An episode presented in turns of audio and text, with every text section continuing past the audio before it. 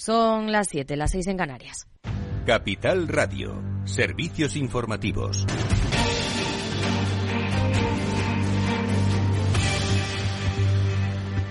Buenas tardes. La economía del euro está lista para esquivar la recesión de seis meses que se esperaba a finales del año pasado. O eso dice el vicepresidente del Banco Central Europeo, Luis de Guindos, aunque la actividad en el bloque cayó un 0,1% en los últimos tres meses de 2022, los datos recientes indican una mejora de las condiciones después del alivio de la crisis energética. Guindos también ha hablado de un mercado laboral fuerte con un desempleo bajo. Previsiones también que nos llegan desde el gobierno alemán. La economía ha entrado en fase de recuperación, evita la recesión que se temía hace solo unos meses y crecerá un 0,4% este año y un 1,6% en 2024, según la proyección de primavera del Ministerio Económico. Member states should ensure that their debt to GDP ratio declines to or stays at prudent levels and that their deficit is brought to or maintained below 3%. Bruselas se pone firme ante los países con déficit excesivo como España. La Comisión Europea exigirá a los países más endeudados un ajuste fiscal del 0,5% del PIB cuando se supere el 3% de déficit, con el objetivo de que los países más endeudados reduzcan sus ratios de déficit y deuda públicos y prevé multas cada seis meses acumulables para quienes incumplan la senda de ajuste pactada con Bruselas. Reacción de Alemania. El Ministerio de Hacienda dice que no satisface las exigencias de Berlín, que reclamaba obligar a los países con mayor ratio de deuda pública a una rebaja mínima anual del 1%. Aquí en España. Votos emitidos 254, sí 231, no 19, abstenciones 4. Queda definitivamente aprobada por las Cortes Generales la proposición de ley orgánica para la modificación de la Ley Orgánica 10-95 de 23 de noviembre del Código Penal en los delitos contra la libertad sexual el Senado da luz verde definitiva a la reforma del CSI para evitar las rebajas de penas y escarcelaciones de agresores sexuales, las futuras, claro, con el apoyo de PP, PSOE y PNV. Mientras que el Gobierno sigue anunciando medidas en materia de vivienda, hoy ha sido protagonista la cuestión en la sesión de control al Gobierno. El PP reprocha a Pedro Sánchez que haya esperado a elecciones para tomar parte. Hasta este momento, la única política de vivienda que a usted le ha interesado ha sido seguir residiendo en la Moncloa.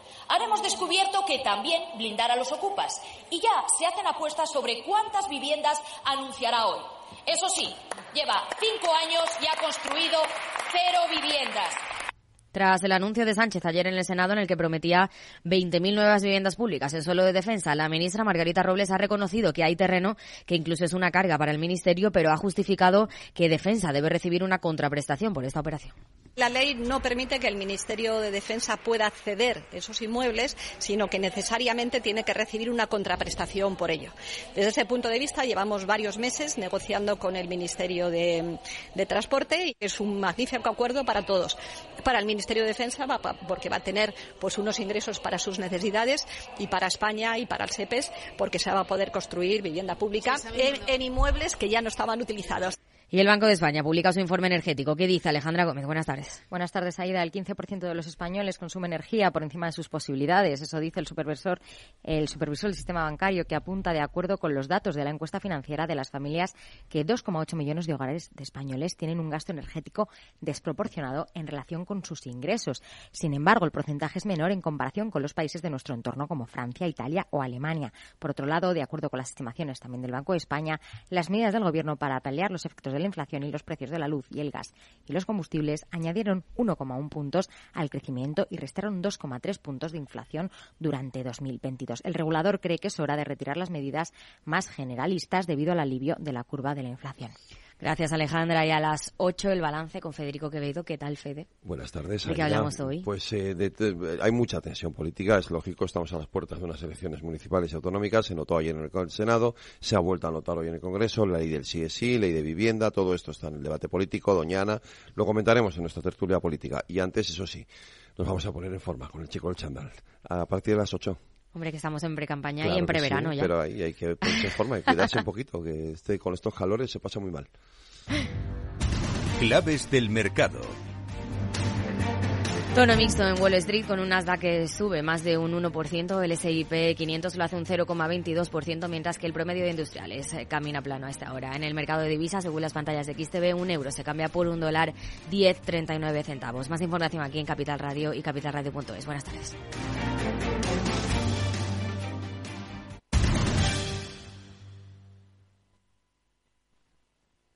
Industria, seguridad, tecnología, aeronáutica, innovación, empleo de calidad, defensa. Hablemos de defensa y seguridad. El primer programa de radio que da voz a la industria nacional de defensa. Los miércoles a partir de las tres y media de la tarde, hablemos de defensa y seguridad con Belén Montes, de la mano de IDS.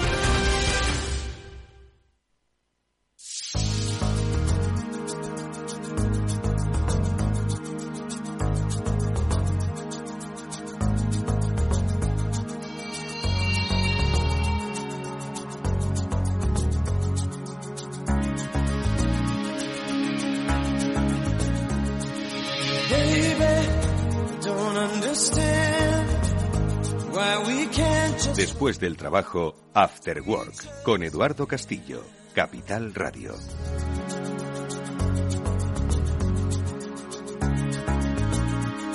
¿Qué tal amigos? Buenas tardes, bienvenidos al After Work que ya comienza aquí en Capital Radio. Enseguida vamos a conocer el, el, estado de la digitalización de nuestro país. Lo vamos a hacer, como siempre, basado en la experiencia y en el análisis.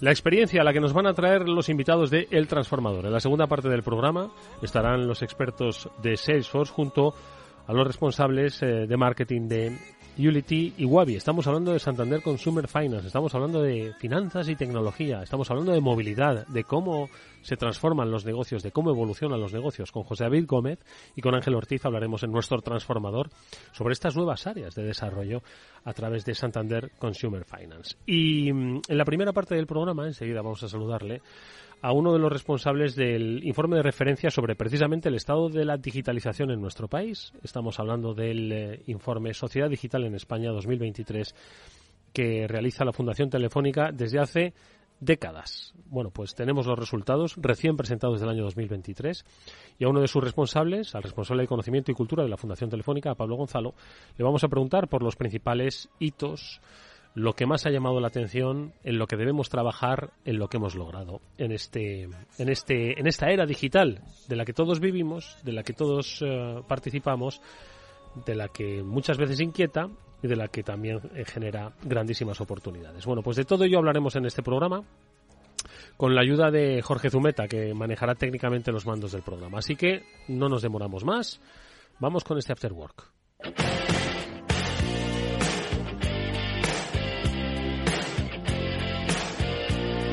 Eduardo Castillo en Capital Radio, After Work. Bueno, yo recomiendo dos cosas. Si uno quiere saber el verdadero estado de la digitalización de nuestro país, puede hacer eh, por escuchar Capital Radio, que muchos de sus programas nos hablan de la experiencia de esa digitalización, o puede seguir, como nosotros hacemos desde hace ya varios años, los resultados del informe más importante, a mi juicio, que hay ahora mismo en nuestro país y que da esa radiografía sobre cómo evoluciona la sociedad digital. Estamos hablando de la sociedad digital en España 2023 presentado pues hace un par de días, o no, ayer se presentó la Fundación Telefónica lo puso a disposición de todos porque, ojo, es un informe que está en abierto y podéis consultar. Os sirve para hacer prospectiva, hacer análisis, investigación, saber cómo se está digitalizando España, que no va mal, pero entiendo que también hay muchos retos eh, que nos descubrió la pandemia y que también el día a día nos pone por delante. Pablo eh, Gonzalo es el responsable de conocimiento y cultura de la Fundación Telefónica. Pablo, ¿qué tal? Buenas tardes, ¿cómo estás? Hola, buenas tardes. Muy bien, muchas gracias. Oye, Pablo, eh, el informe de la Sociedad Digital en España 2023, bueno, el informe de la Sociedad Digital en España es un informe de referencia, ¿no? El año 2023 entiendo que confirma las tendencias, ¿no? Que en esta segunda década de los, eh, del 2000 nos, nos viene ya planteando el mundo digitalizado, cosas que la pandemia nos descubrió, entiendo, y otras tantas que están por descubrir. Pero así a grandes rasgos, ¿cuál dirías que es el principal, eh, digamos, el claim, ¿no? Que podría definir en una sola frase, en una sola línea, eh, la sociedad digital española en este 2023 que estamos viviendo? Pues sí, como, como tú dices, la verdad es que después de, digamos, de, pasar la pandemia, ¿no? que han pasado un par de años y todo se ha estabilizado un poco más, eh, la verdad es que podemos mirar a, a, esta evolución de la sociedad digital con un poco más de calma. Y bueno, yo te diría que si tuviéramos que resumir el informe en un titular, eh, diría que seguimos siendo líderes en, en España en infraestructuras digitales. Mm. Eh, tenemos los cimientos eh, y eso es una gran ventaja que casi nunca hemos tenido en ninguna revolución industrial y por tanto tenemos que aprovechar. Pero eh, ahora falta la segunda parte, ¿no? Ahora falta aprovechar. Y para aprovechar yo creo que el titular del informe es que hay que invertir en talento, que es la, la segunda gran infraestructura ¿no? de, país, yo, diría. Hmm. que esos son los dos titulares. Hmm.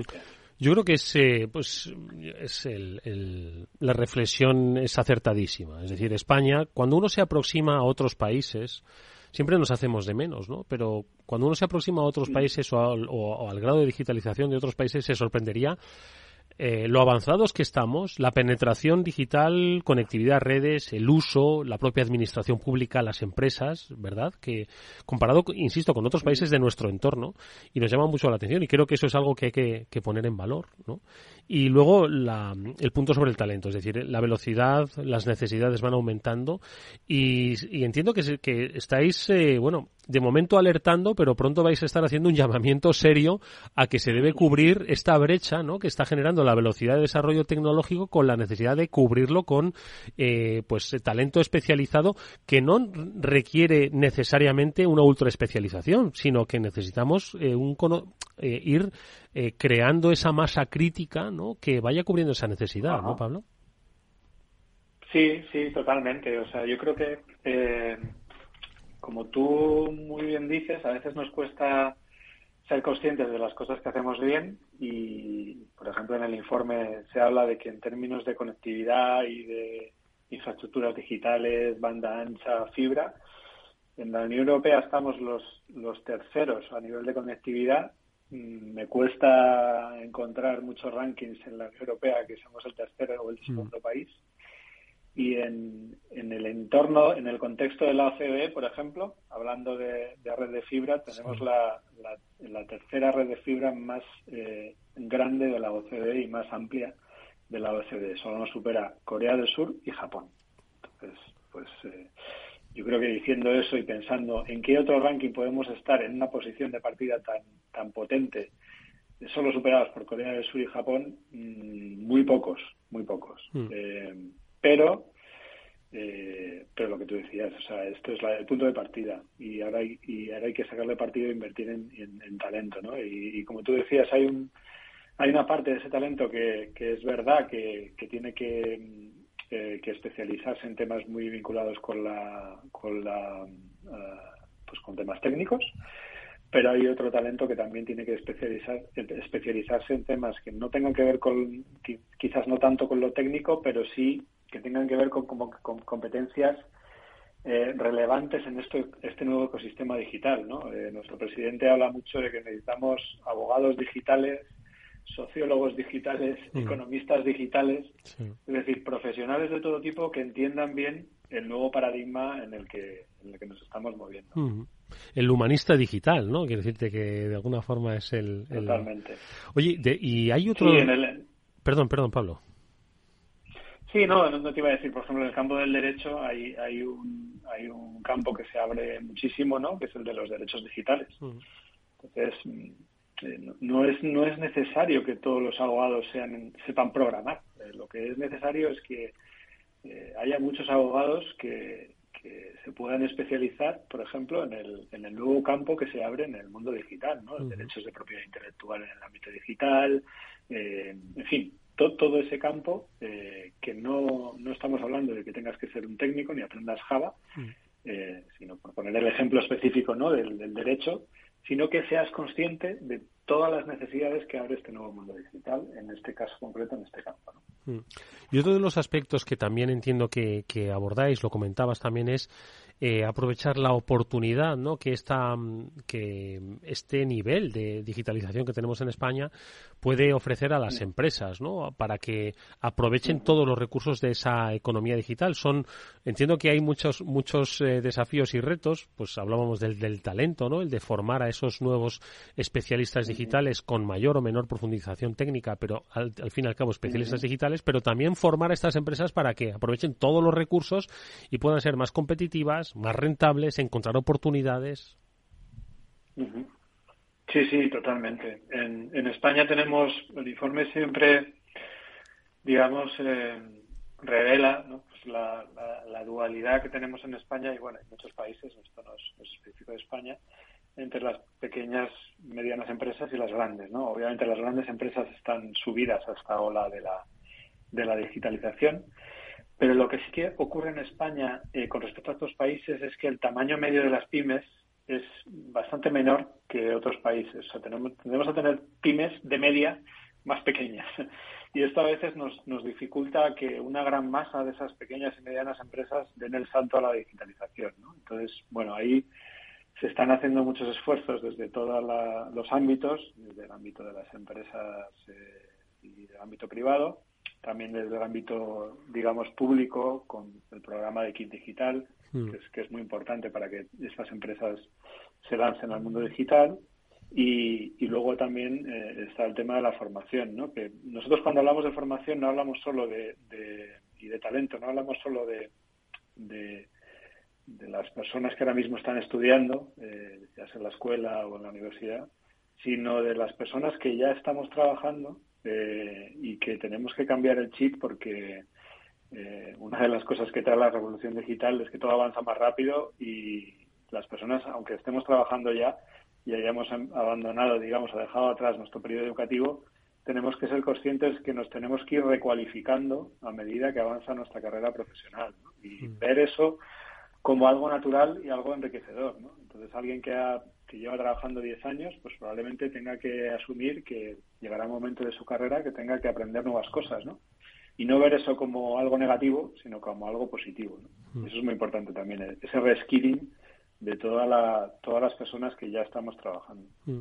Oye, y el informe la verdad es que es, es eh, fascinante observar pues un poco la dualidad de la sociedad digital española en el sentido en el que tiene una alfabetización digital que en algunos eh, aspectos pues es, como apuntabas, líder y en otros, bueno, pues se adolece yo creo que todavía de, de determinadas, uh, determinadas necesidades de culturización digital. Me refiero, por ejemplo, al, al, al a la era del entretenimiento, del consumo, de, la vida en sociedad digital, como apuntáis en el informe, por un lado, donde España está plenamente integrada, y luego, por otro lado, la ciberseguridad, donde tenemos que trabajar ahí en alfabetizar todavía más, ¿no? Porque cada día se producen incidentes eh, que son, vamos, de lo más de lo más absurdos, pero que, que tienen un, un, un efecto dañino terrible, ¿no?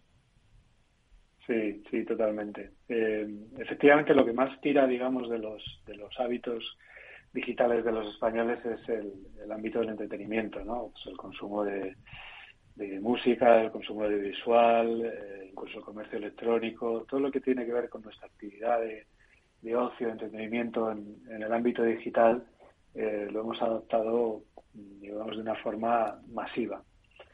Nosotros siempre decimos que Claro, no basta con ser un, consumidor de lo digital. Eh, consumir lo digital está muy bien, pero es muy positivo. Pero además de ser consumidores, digamos, entre comillas, pasivos de lo digital, mm.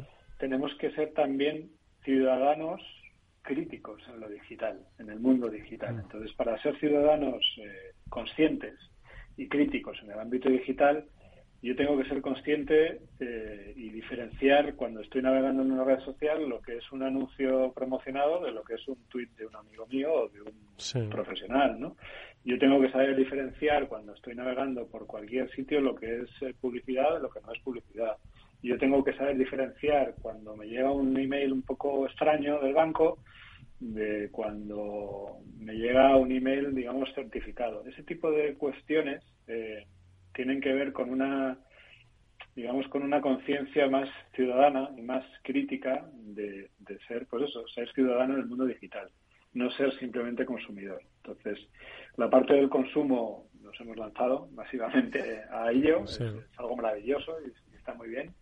Y ahora tenemos que trabajar un poco la parte de concienciación no para que estos riesgos que tú decías de, ciberseguridad, de estafas, de timos, etcétera, etcétera, o incluso de incluso de desinformación también, ¿no? que se produce en el ámbito digital, seamos capaces de, distinguirlos igual que éramos capaces de distinguirlos en el mundo analógico. Al final es lo mismo, pero tiene unos códigos un poco distintos. Mm.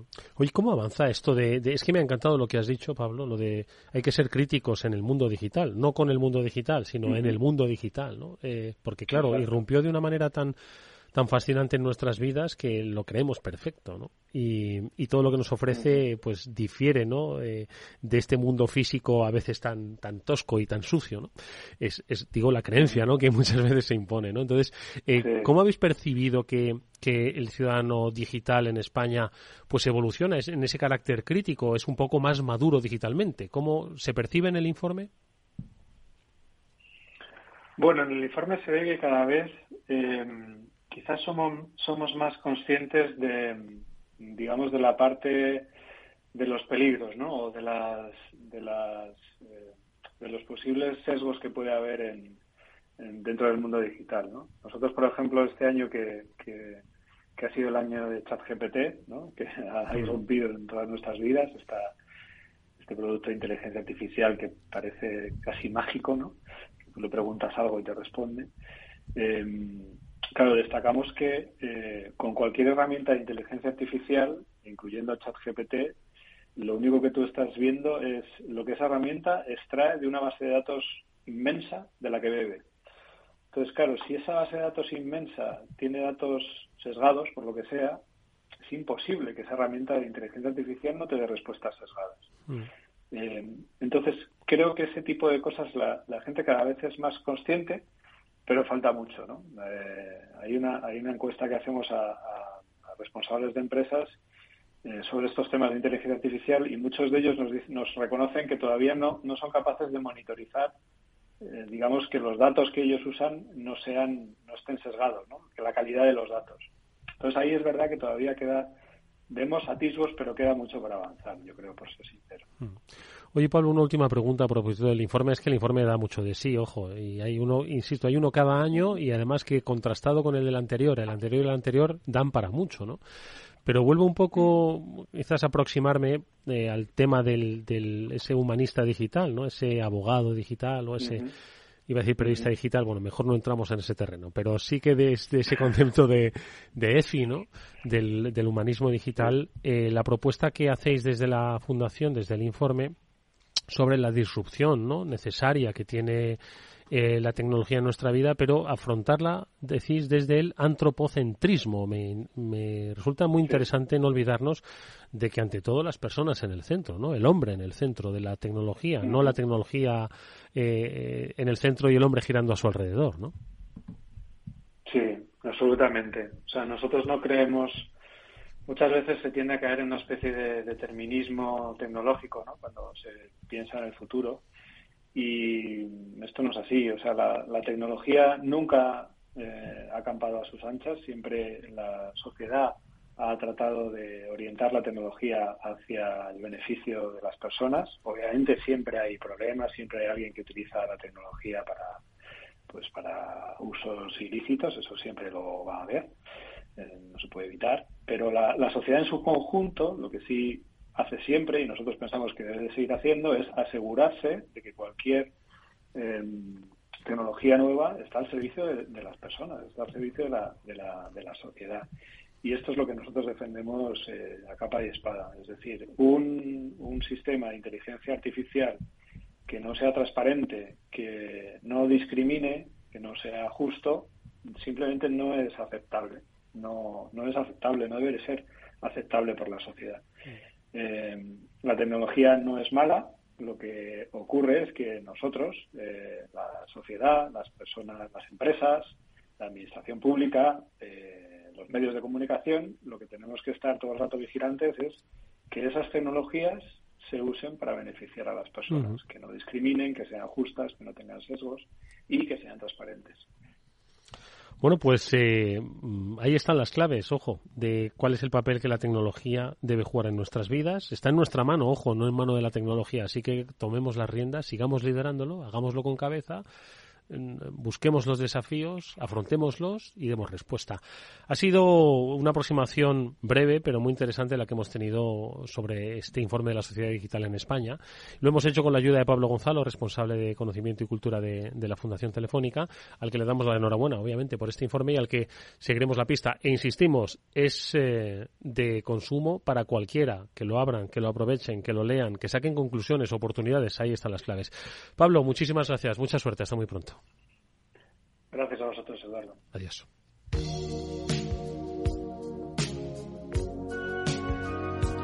Bueno, pese a que lo digital marca nuestras vidas y debemos tener un pensamiento digital, pero como decía nuestro invitado, con las personas en el centro, ay, los políticos se ponen ellos en el centro y las personas a su alrededor. Bueno, esto es lo que suele pasar y más cuando estamos en pre-campaña, porque aunque no haya empezado oficialmente, llevamos así desde hace cuatro o cinco años. Fede Quevedo le hemos pedido que nos aclare un poquito el panorama, si debemos seguir hablando de vivienda, de Doñana o de chat GPT. ¿Cómo estás, Fede? Buenas tardes. Hola, Edu. Ojalá habláramos del chat GPT.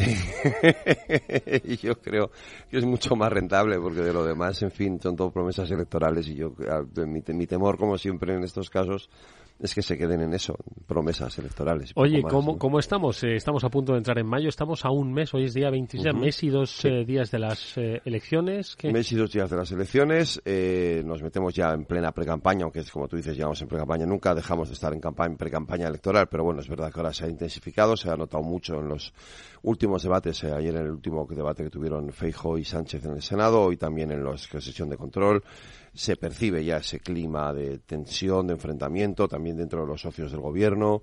Eh, y bueno, pues vamos a vivir eso de aquí hasta el 28 de mayo. ¿Cómo va a ser la campaña electoral, Fede?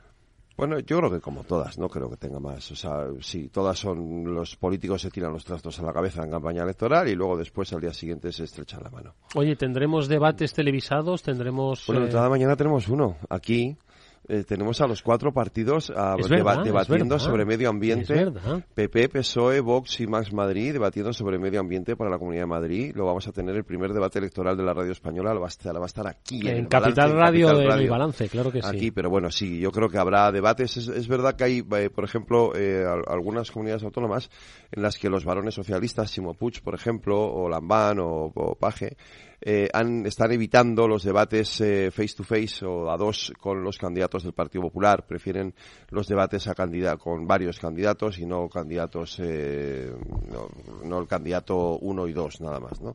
pero bueno, yo creo que sí que vamos a ver debates. espero que veamos muchos debates porque al final eso es lo que lo que hace que la gente bueno le anime o le ayude a decidir no su voto. Y las encuestas no que estaremos también pues eh, con ese encuestas, claro con ese con esa incertidumbre de que sumar no está en estas elecciones pero los socios de sumar sí. Vamos a ver que vamos a poner mucha lupa en ese claro, porque Sumar, claro. aquí no, no, no se presenta ni, claro, no está en estas No, pero sí sus socios. Está Más Madrid, está Más País, está, está, Compromís. está Compromís, está Da Colau en Barcelona, que está, está haciéndose fotos todos los días con Yolanda Díaz, está Las Mareas en Galicia, o sea que está, todos los socios están.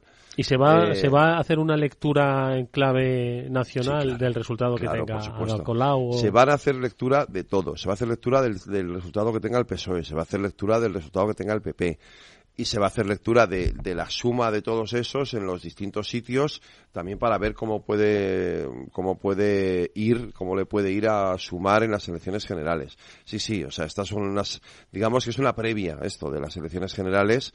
Lo que pasa aquí va, va a contar mucho. Es verdad que luego en las municipales sobre todo se vota mucho a la persona y, menos a las siglas y eso también hace que los resultados no se puedan igualar no tienen no van a ser iguales no pero eh, quién gane, quién pierda estas elecciones va a definir, va a decidir mucho de aquí a las generales. Lo de diciembre, ¿no?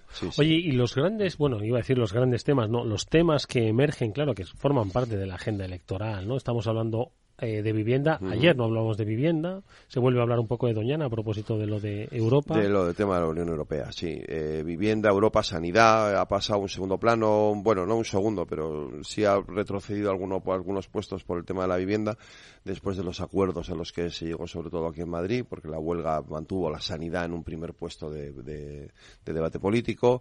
Eh, la corrupción ha vuelto a dar también un paso atrás a pesar de los escándalos. sí, la, pero iremos viendo distintos temas a lo largo de que avance la campaña. Ahora estamos con el tema de la, de la vivienda. Lo que pasa es que yo creo, en mi opinión, creo que al gobierno se ha sobrepasado de oferta eh, y ya ha quedado un poco como, hombre, sí, ya os estáis se pasando. Han ido los ¿no? ceros, se les ¿no? han ido los ceros, sí, diciendo ya se nota demasiado que estáis en campaña, ¿no? Ya. Oye, Fede, eh, ¿te atreves a hacer, no digo un pronóstico en cifras, pero sí un poco cómo van a salir, por lo menos en, en Madrid? Porque claro, también está el Bueno, papel yo de creo que en. Madrid, yo creo que en Madrid, Madrid, Madrid, Madrid comunidad autónoma, no- tengo claro que, a- que va a ganar Isabel Díaz Ayuso. Eh, la duda va a estar en si supera en uno o dos escaños la mayoría absoluta o se queda uno o dos escaños por debajo de la mayoría absoluta. Ciudadanos ni en, en la Comunidad de Madrid ni se les espera. Mira, el otro entiendo. día estuvo con nosotros Aruca Gómez, la candidata de Ciudadanos. Eh, están haciendo un esfuerzo tremendo. Yo eh, les aplaudo, el, el, aún así, el, la valentía, la osadía, la audacia de seguir, de seguir, pero sí, pero Ciudadanos no tiene pinta de que vaya a entrar, no tampoco en el ayuntamiento. Cuidado que ahí está Begoña Villacís, es un peso pesado y, y sin embargo los sondeos, las encuestas dicen que se queda fuera también. En el ayuntamiento hay más dudas sobre si el alcalde conseguiría acercarse a la mayoría absoluta y si no lo hace y no está Ciudadanos, o va con Vox o la izquierda le roba la- el ayuntamiento. Vamos a ver qué, es lo que pasa ahí. Y en el resto, pues eh, hay cuestiones importantes. Está, Valencia está en duda. eh, Asturias también, eh, Aragón también hay alguna alguna duda, en Castilla-La Mancha eh, yo no descarto ver un gobierno de coalición PP-PSOE. Eh, fíjate, hasta ahí podríamos eh, llegar. y, en, y en- incluso en Extremadura no descarto que Vara sea presidente de la Junta de Extremadura con el apoyo del PP y evitando a Podemos. Bueno, pues si queréis saber qué es lo que va a pasar, seguid el balance todos los días en Capital Radio a las 8 de la tarde. Después de este programa, de la mano de F de Quevedo, hoy nos ha hecho un pequeño aderezo de lo que va a suponer de aquí a final de año, no, no a mayo, a final de Sí, año. claro. Gracias, Fede, es un A placer ti, Edu, escucharte. hasta luego.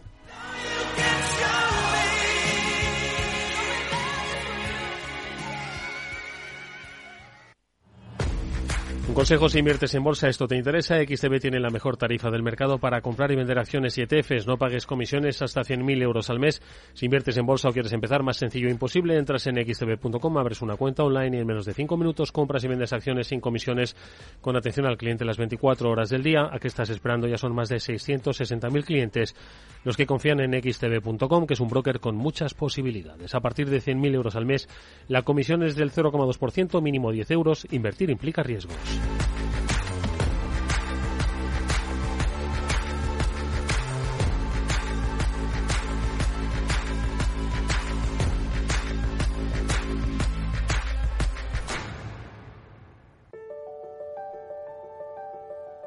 Capital Radio lanza el nuevo formato de Cripto Capital, todos los lunes a las 3 de la tarde con el maestro de trading algorítmico Carlos Puch Sajibela. Lo que nadie te cuenta, escúchalo en Cripto Capital. Los viernes en Capital Radio te proponemos descubrir y comprender las estrategias de empresas con éxito que servirán de inspiración y ejemplo para la tuya. Escucha Metaempresas, un programa presentado por Andrés Arenas con la presencia y los consejos de expertos en distintas áreas y profesores de reconocida trayectoria. Todos los viernes a las siete y media de la tarde, Metaempresas, Capital Radio. Después del trabajo, After Work, con Eduardo Castillo, Capital Radio. A continuación, El Transformador, de la mano de Salesforce.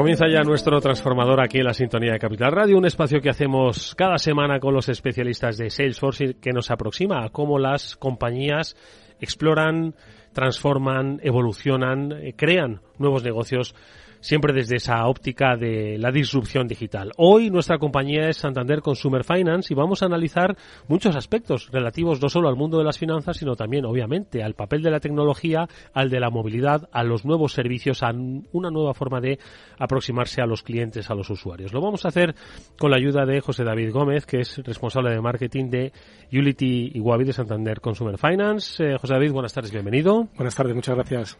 También nos va a ayudar en esta conversación Ángel Ortiz, que es eh, especialista de Salesforce. Ángel, ¿qué tal? Muy buenas tardes, bienvenido. Hola, buenas tardes, muchísimas gracias. Oye, lo primero de todo, aunque yo creo que mucha gente conoce, obviamente, Santander Consumer Finance, yo creo que estaría muy interesante poder definir hoy Santander Consumer Finance, José David, para ubicar el papel que la tecnología ha tenido en la creación de nuevos servicios de los que vamos a hablar y que también nos deben decir un poco hacia dónde se dirige la tecnología y qué es lo que nos puede facilitar. José David.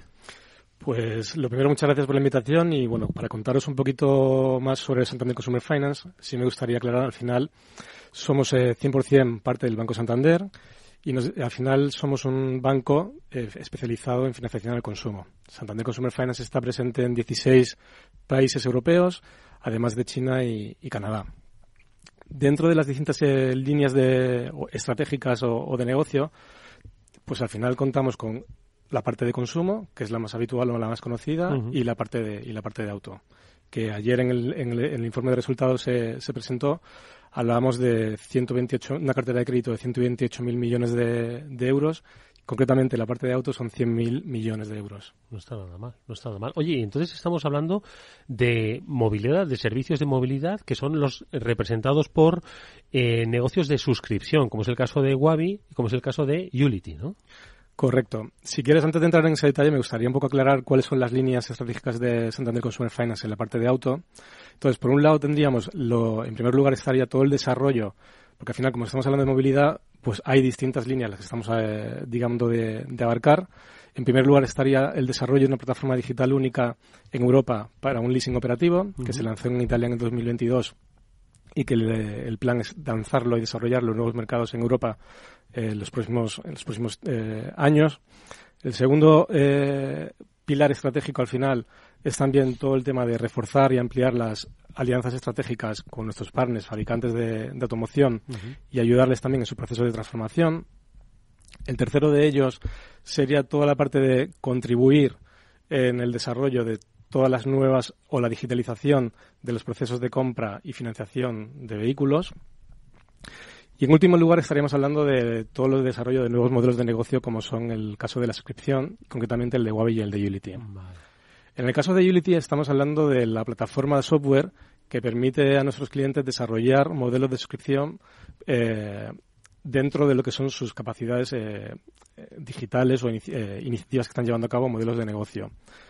Unity se lanzó oficialmente como plataforma el año pasado y, como decía, es una plataforma tecnológica que permite aglutinar en una única, en un único sistema eh, un proceso end-to-end que nos permite pues al cliente facilitarle la posibilidad desde gestionar su flota, gestionar financiación, gestionar temas de seguro, todo bajo una única, única plataforma. En el caso de Wabi, es un caso de éxito de Santander Consumer Finance porque al final utiliza bajo la utilizando la plataforma de, de Unity nos ha permitido desarrollar nuestro propio servicio de, suscripción de coches por meses. El primero está destinado al consumidor final. Estamos hablando de Wabi, que es un eh, suscribirte a un coche, que es lo vamos a oír cada vez más. Es decir, de la misma forma que nos suscribimos a unas plataformas para ver contenido, entretenimiento, nos podemos suscribir a, un coche. Unity es una plataforma creada por vosotros. Habéis creado tecnología para poner a disposición de los clientes, ¿no? Correcto. Al final el, enfoque, como decías, es distinto. ¿no? Wabi nos enfocamos más a... Es verdad que nos enfocamos al, al consumidor final, pero no debemos olvidarnos de quién es el que está, digamos, poniendo a disposición del cliente y dando respuesta a esta demanda que, que atraemos a través de Wabi, que son los concesionarios. Al final ellos también están buscando nuevos modelos de, negocio, desarrollar también nuevas capacidades, con lo cual Wabi nos permite de una forma también abarcar tanto la parte B2C directamente del cliente, que es el que genera la el que tiene un poco la demanda de este nuevo servicio, pero la parte de oferta que es el que es la que facilita el concesionario. Y con Unity, pues es un perfil distinto, ¿no? Al final estamos hablando más de, empresas fabricantes de, auto que también quieren empezar a, desarrollar, este modelo. También, pues, grandes propietarios de flotas que también tienen la necesidad de tener una plataforma tecnológica que le permita tener una visión única de sus vehículos y cómo gestionarlos. O, o cualquier empresa de movilidad que en un momento dado pues necesita tener la flexibilidad de utilizar coches bajo un modelo de suscripción como estabas diciendo antes. Eh, te hago una pregunta, eh, eh, pero que también luego quiero que reflexione Ángel a propósito de ella, porque es que claro que nos esté escuchando se pregunta, oye, ¿cómo se ha producido este movimiento desde el mundo puramente financiero, ¿no? Del que como bien decías, quizás todo el mundo conoce Santander Consumer Finance como un mundo puramente financiero, hacia uno que es financiero tecnológico, además especializado en el área de movilidad. Concretamente, ¿cómo se produce esto? Pues te diría que viene todo muy ligado de la mano, ¿no? Al final, como una entidad, como un banco financiero que está facilitando a las empresas a desarrollar sus capacidades de financieras, nunca mejor dicho, y por otro lado, todo el cambio de paradigma con el usuario, ¿no? El cliente, cada vez estamos, eh, todos somos parte de una transformación digital, cada vez está más presente por nuevos procesos eh, de contratación digital, de financiación. También desde la pandemia, pues vimos que se empezaron a incrementar todos los procesos de pago eh, a través de, de aplicaciones mobile. También todo, toda esta parte de digitalización en su conjunto, que al final está muy ligada también al proceso de compra de un coche, pues nos, nos, hace también pues el tener la necesidad de desarrollar una plataforma que combine lo mejor de los mundos, ¿no? También es la propuesta de valor que tenemos desde Unity, ¿no? La parte de plataforma tecnológica que permite gestionar de manera mucho más rápida y mucho más eficiente esta parte de movilidad y la financiación que aportamos desde Santander Consumer Finance. Eso es un poco la reflexión que le pedía a Ángel, ¿no? Ya de una manera más general es entender cómo podemos dar nuevos servicios, cómo podemos entender que se ha transformado el cliente, las nuevas necesidades y cómo la tecnología nos va dirigiendo, nos va ayudando hacia nuevos eh, caminos que nos hacen encontrar nuevos servicios, ¿no? Que, tiene, que luego dices que tiene toda la lógica, es decir, que no es que estemos recorriendo caminos exploratorios, sino que tiene toda la lógica, es como una evolución y eso, viéndolo desde una óptica general, Ángel, es eh, quizás una lógica empresarial Mm, clave para cualquier empresa, ¿no? Sí, aplastante, eh, diría yo. La verdad es que nosotros nos sentimos muy privilegiados de, tener eh, en Salesforce a un cliente como, como, como Wabi, como José David, porque fíjate que ellos han conseguido primero explotar las capacidades B2C, es decir, vender a consumidor final, construir una herramienta, una plataforma para eh, ofrecer suscripciones a coches y utilizando la misma plataforma han sido capaces de verticalizar esa forma de trabajar para ofrecérsela a terceros, para desarrollar también su negocio eh, eh, B2B. De manera que una entidad financiera, como tú decías, eh, que normalmente los créditos que, que, otorga más altos son los de comprarte tu casa y comprarte tu coche, se encuentra con una única plataforma que les permite diseñar todo el journey, todo el viaje de un cliente individual para suscribirse a un vehículo y aprovechan la misma plataforma para desarrollar un vertical que le pueda servir a grandes flotas, concesionarios, etcétera, a movilizar su parque de vehículos que tienen parados eh, y ponerlos a disposición del público en general. Eh, para nosotros es, es, como te digo, un privilegio y la verdad es que el uso que hacen de la plataforma es ejemplar.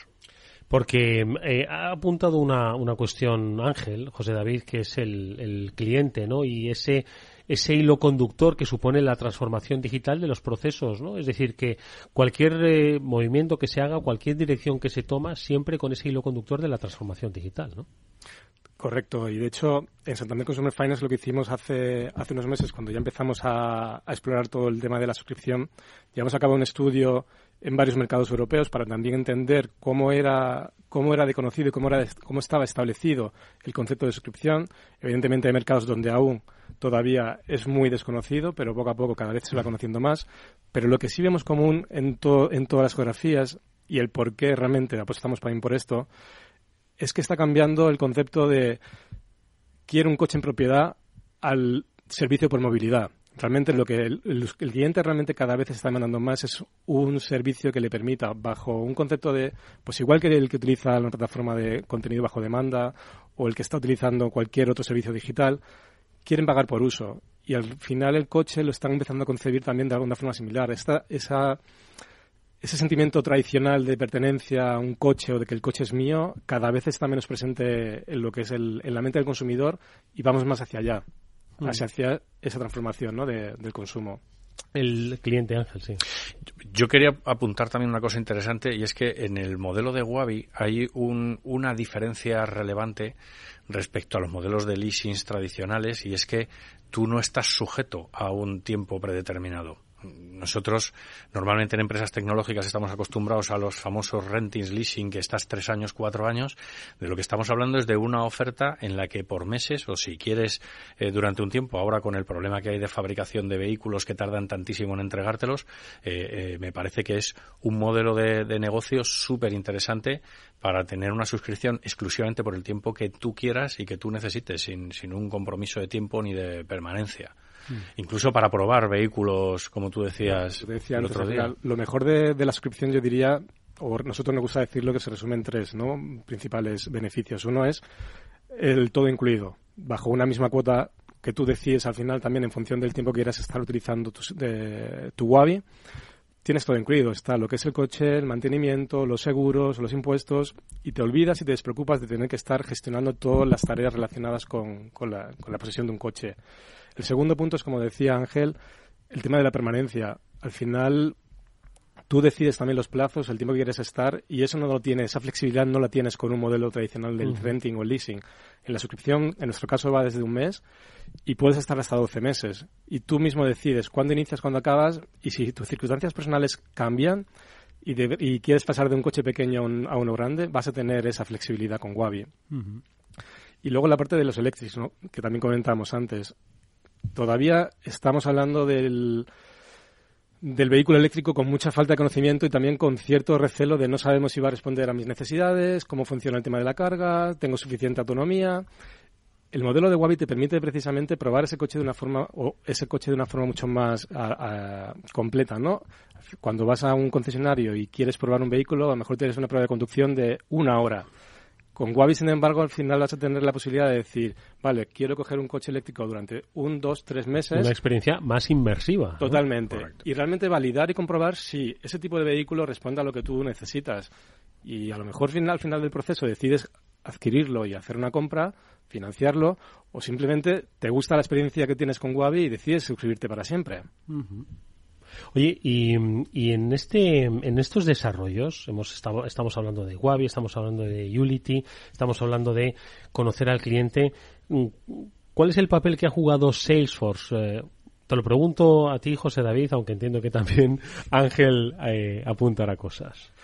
Pues como decía antes, Unity y Wabi son plataformas tecnológicas y al final si queremos desarrollar la plataforma de una forma mucho más completa y adecuada a las necesidades del cliente, tenemos que conocerle muy bien. Lo que nos está ayudando Salesforce es a complementar esa capacidad que tenemos con funcionalidades, con servicios, con capacidades que no tenemos a día de hoy en la plataforma, pero que nos ayudan a conocer el cliente, que nos permiten estar con él desde el proceso inicial, cuando empiezan a considerar el producto, hasta que finalmente lo contratan, a recabar feedback, a mejorar nuestra plataforma, a tener una visión global y completa del cliente en ese sentido lo que nos está ayudando Salesforce. Hmm, sí, eh, eh, como decíamos antes también, eh, y como os comentaba, que, nos encanta el caso de, de Wabi de Unity, por, porque son un ejemplo de implantación, han visto Salesforce como verdaderamente lo que es.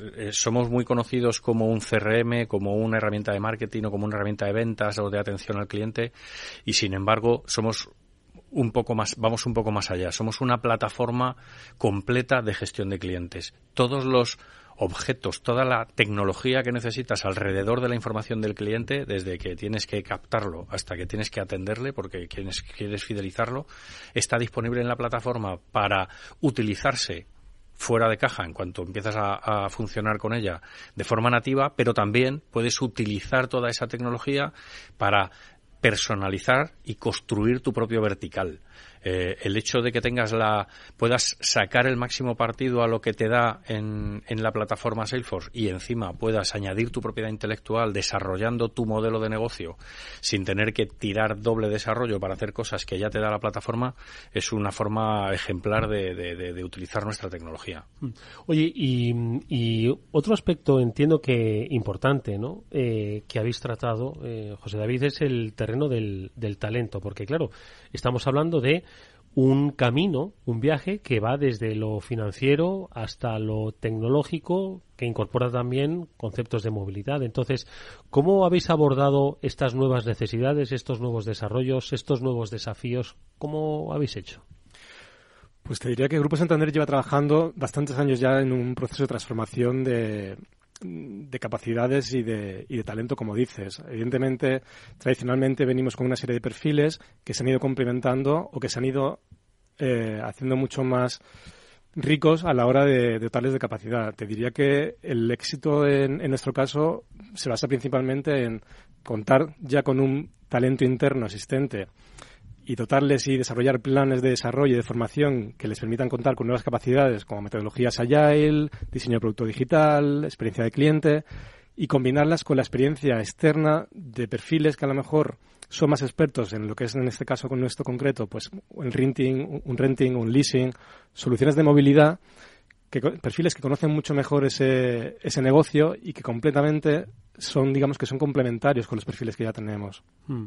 Ha dicho una cosa, eh, José David, muy interesante, Ángel, que es la de dotar de, de nuevas capacidades. No se trata de todos los aprovechamientos que traían eh, de sus respectivos eh, negocios, ¿no? como puede ser el financiero, como puede ser el de renting leasing, dotarlo de nuevas capacidades a través de formación que es fundamental, que es básica.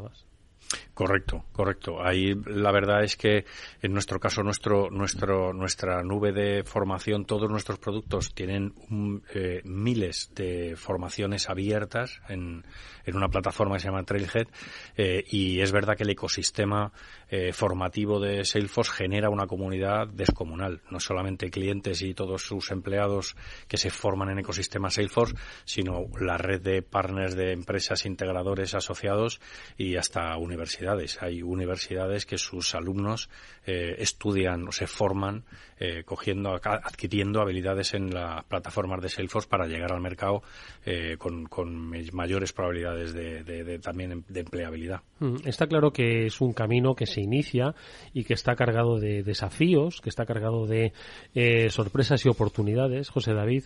Y mm, yo te pregunto, un poco entiendo que habéis hecho prospectiva, que analizáis escenarios de futuro, ¿no? Obviamente muchos porque nadie conoce el futuro como tal, ¿no? Pero de cómo creéis desde Santander Consumer Finance que se dirige eh, este futuro. ¿Dónde crees que pueden estar algunas claves que den respuesta pues a estos cambios que estáis comentando?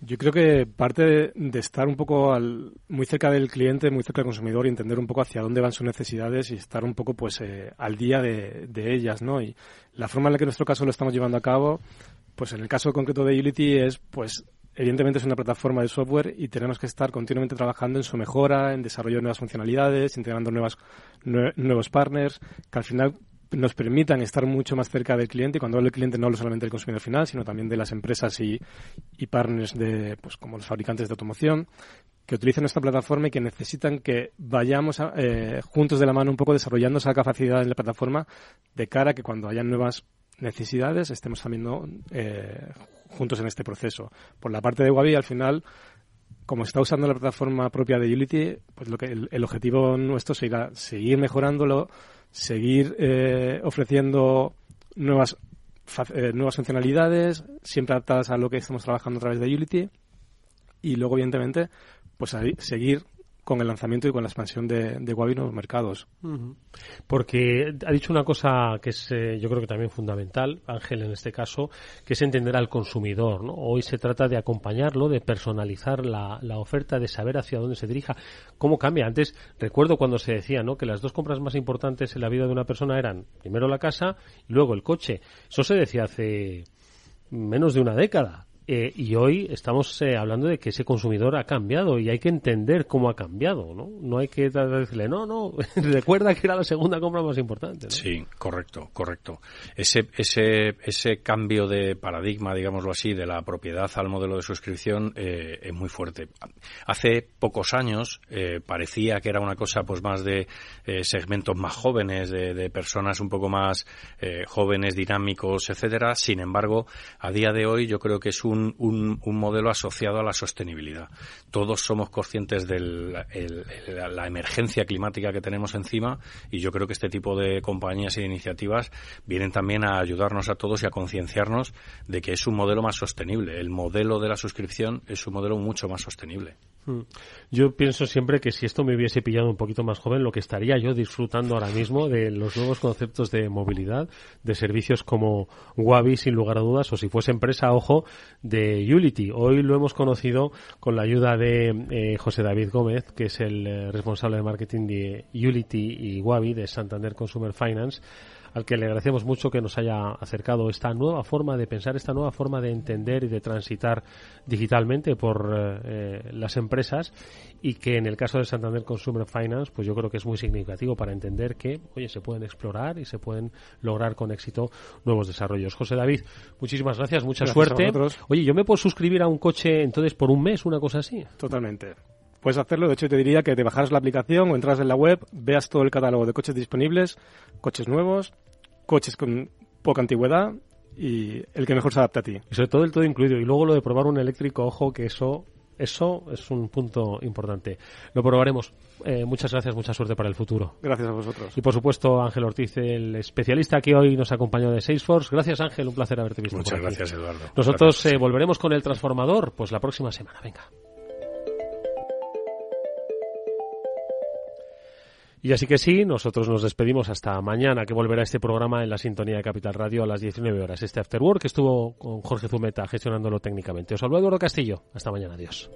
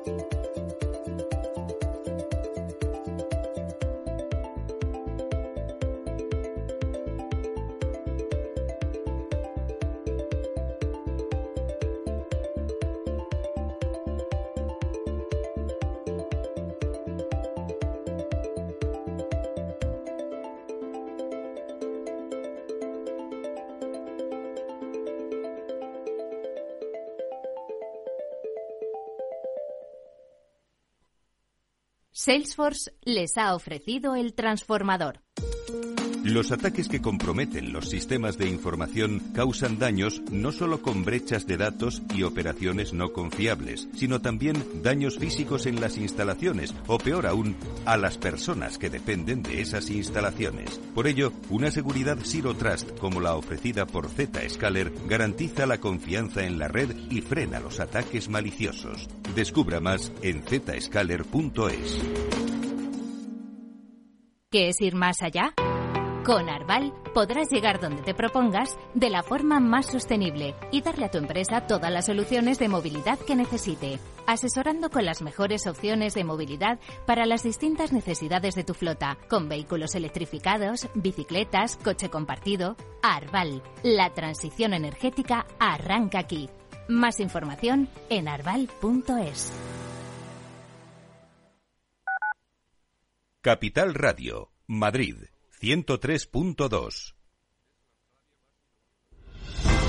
Si quieres estabilidad en el empleo, poder conciliar tu vida laboral y asegurarte una pensión para cuando te jubiles, debes escuchar Empleo Público. Todo lo relativo a las oposiciones, convocatorias, consejos para preparar las pruebas y la opinión de expertos de las administraciones públicas y de la formación. Los miércoles a la una y media de la tarde en Capital Radio tienes una cita con Empleo Público, con José Joaquín Flechoso.